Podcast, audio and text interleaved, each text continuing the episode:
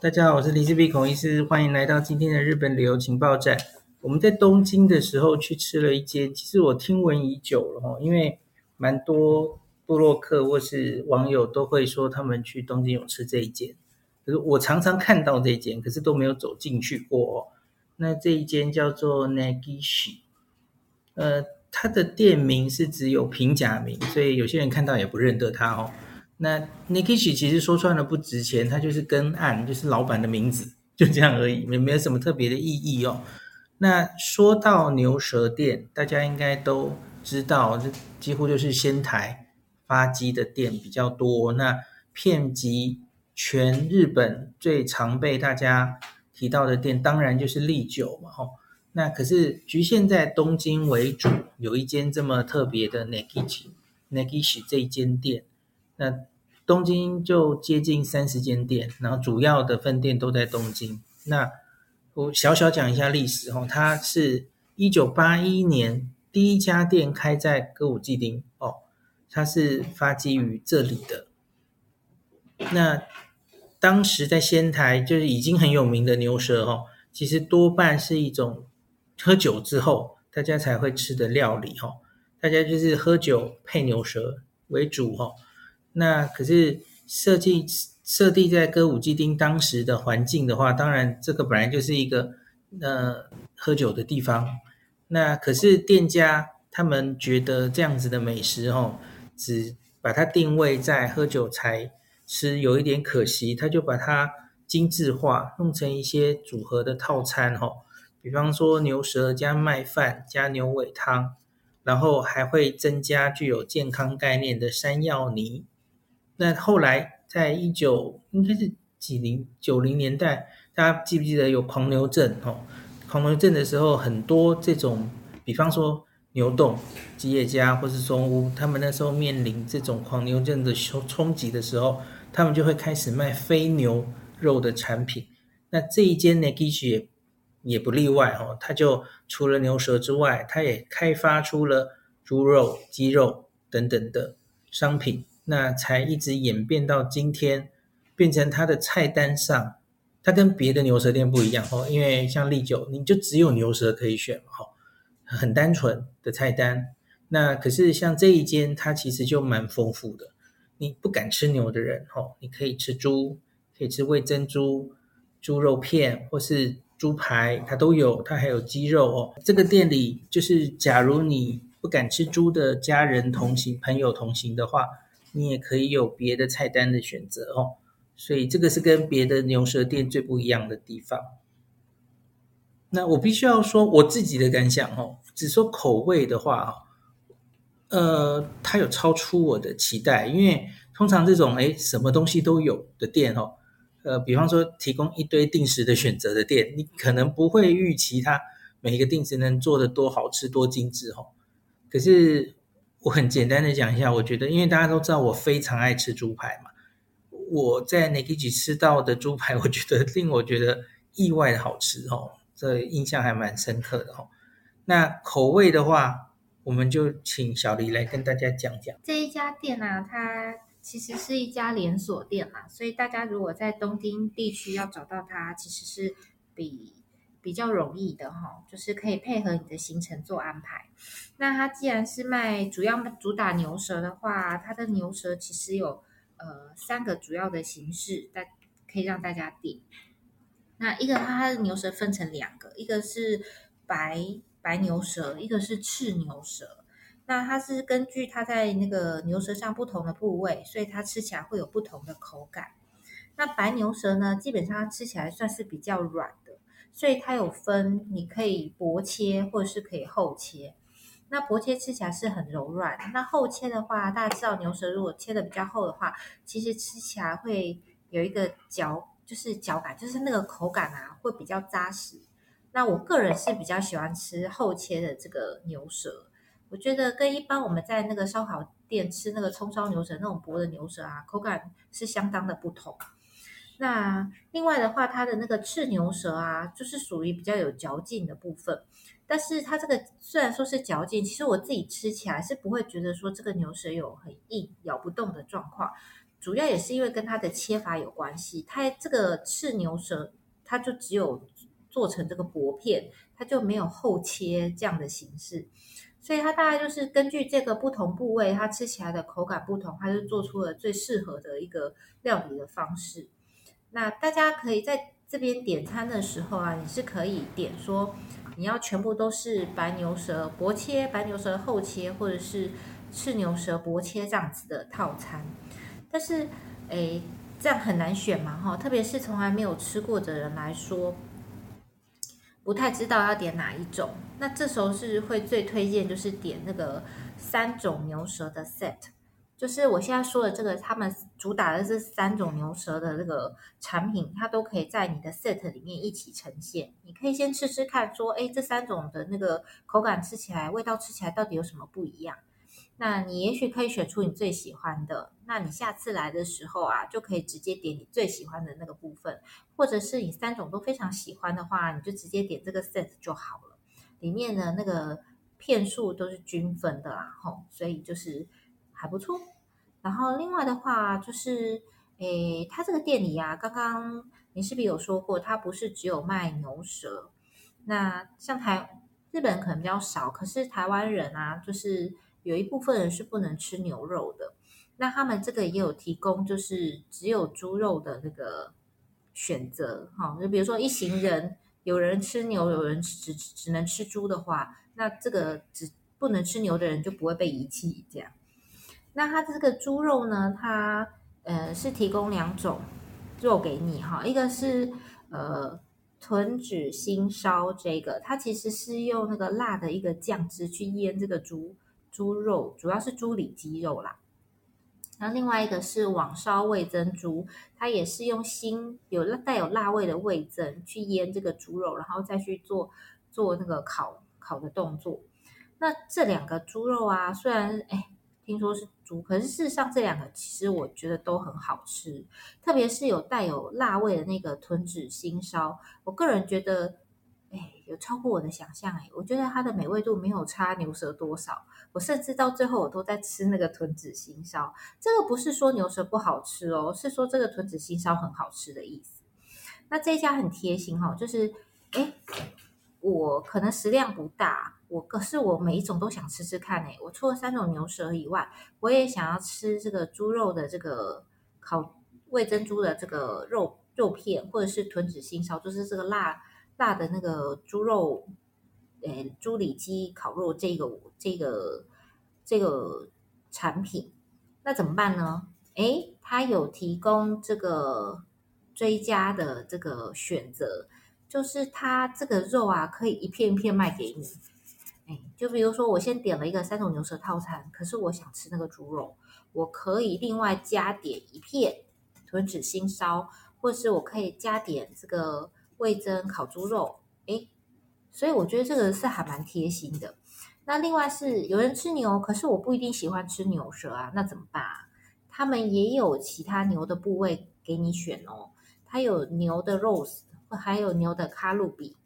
这这其实这几个部位，牛的卡路比啊，牛的肉丝啊，或者是牛舌，都是烧烤店里面啊很受到大家欢迎的牛牛肉的部位。所以，诶，它这样子一共提供了七种肉给你，诶，就是白牛舌两种，然后赤牛舌一种，然后再来就是牛肉丝、牛卡路比，然后还有味噌烤猪肉以及那个辣味。猪里脊，所以这样总共有七种。那你如果真的就是每种都想吃，可是我实在吃不下那么多，你可以每一种都点一片，这样子你就可以吃到一个综合拼盘。然后，诶，他们其实其他的套餐也是这样，你不是只有那个三种牛套餐，你还可以就是诶以比如说买白牛舌为主，然后另外再去搭什么其他的，所以它的 set 的那个选择啊，非常非常的多。那大家就是先想好自己最喜欢的，然后再去做搭配，这样子在选择上会比较快一点。那它这个跟一般烧烤店不一样，是它这边大部分是以套餐，就是定时的一个呃形式来呈现哈。就除了这个牛舌这个主菜或者是其他肉类主菜以外呢，它另外有附上这个麦饭，然后山药泥、渍菜跟一个牛尾清汤。牛尾清汤里面有两小块肉啦，也不完全是清汤。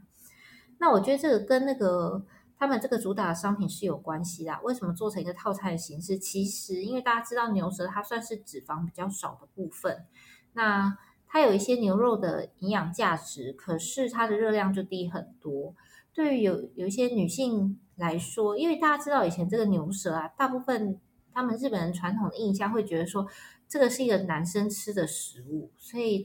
以前的牛舌店会比较少有女性出现。可是因为现在就是他们想也是想扩展客群，然后再来就是健康意识也抬头，所以他们会觉得，哎，我们可以把它做成一个女性来吃，女生来吃也不会觉得说不自在的店，所以他就配了这些有，哎，看起来就比较有健康意识的这些呃套餐的形式哈。那牛舌因为刚好提到它本身脂肪少，热量低，然后对女爱美的女生来说是一个补铁很好的一个来源。那他们就诶，大家都知道这个山药泥啊，在日本搭配这个麦饭吃，我觉得这是定番。然后这个麦饭它本身啊，跟白饭比起来，它有比较多的那个纤维质，也有比较多的 B1，对帮助消化啊、减少便秘啊，是还蛮有帮忙。大家如果来日本啊，就是纤维质摄取比较少的话，定时如果有麦饭的选择，可以选择就是这个麦饭，然后。在这个麦饭上面啊，淋上那个山药泥，我觉得它可以缓和那个吃起来有一点，嗯，纤维比较粗一点的那种感觉。山药泥啊，它这一个端上来颜色看起来是黄黄的哈，跟一般我们看到那个白色的山药泥不一样，是因为它里面加了那个昆布酱油去做调味，所以它淋上那个麦饭，其实单吃就已经蛮有味道了。再加上它这个渍菜。然后这个渍菜很好玩哦，就是自菜一般它是给你配那个麦饭吃的嘛，哈。可是有些小朋友啊，他不太喜欢吃这个自菜，哈。日本的自菜还是有咸度的，所以他们很贴心。这家连锁店，其实我觉得它对家庭来说啊，算是蛮家庭友善的。我们知道有一些诶传统的牛舌店，可能因为位置比较小，或者是他们营业形态的关系，通常如果带小朋友啊、小小孩的话。有时候可能空间不够大，或者是会觉得好像在里面吃氛围不是那么融合啦，吼。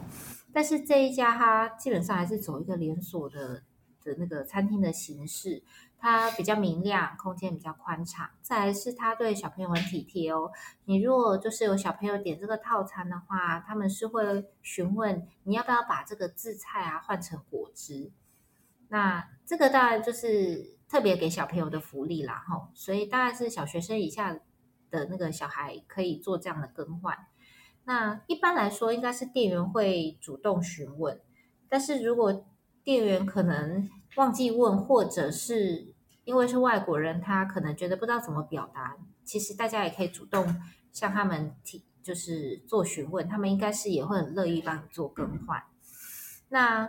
还除了刚刚说到，就是有麦饭、山药泥，然后有渍菜以外，它还有一碗牛尾清汤，所以算是一个蛮完整的组合。我觉得有这个餐厅的话，其实大家在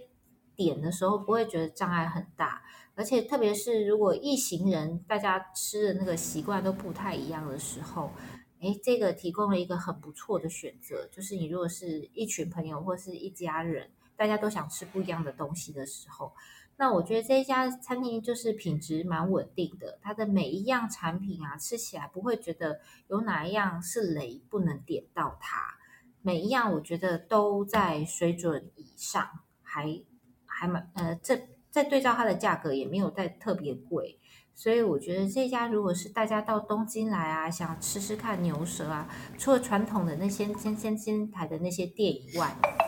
哎，这个可以纳入考量，就是它的可进性，然后还有它品质稳定度，还有它本身的那个牛舌，还有这些个我自己很喜欢吃的那个豚脂腥烧，这些都还蛮值得推荐给大家的。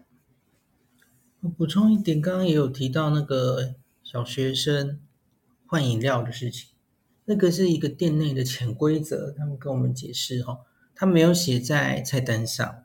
然后。店员他也不是每个店员一定会主动跟你提出来哦，那所以因为也有很多读者跟我们说，哎，店员没有跟我们讲，我明明带一个小小孩过去，他也没有提供这样的选择，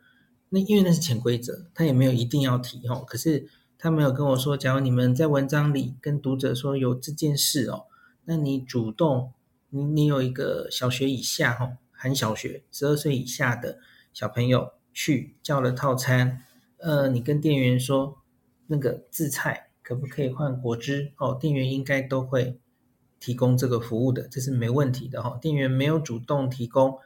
呃，你你知道吗？因为我跟你讲了，那你就跟店员讲，应该这是全店共通的一个活动才是。好，那今天就讲到这喽。呃，只以牛，我最后问你一个问题哦，只以牛舌本身来说，这这间店当然有很多口味嘛，很多不同的选择。可是只以牛舌本身，利久牛舌跟它的差距，你你觉得有差吗？差多少？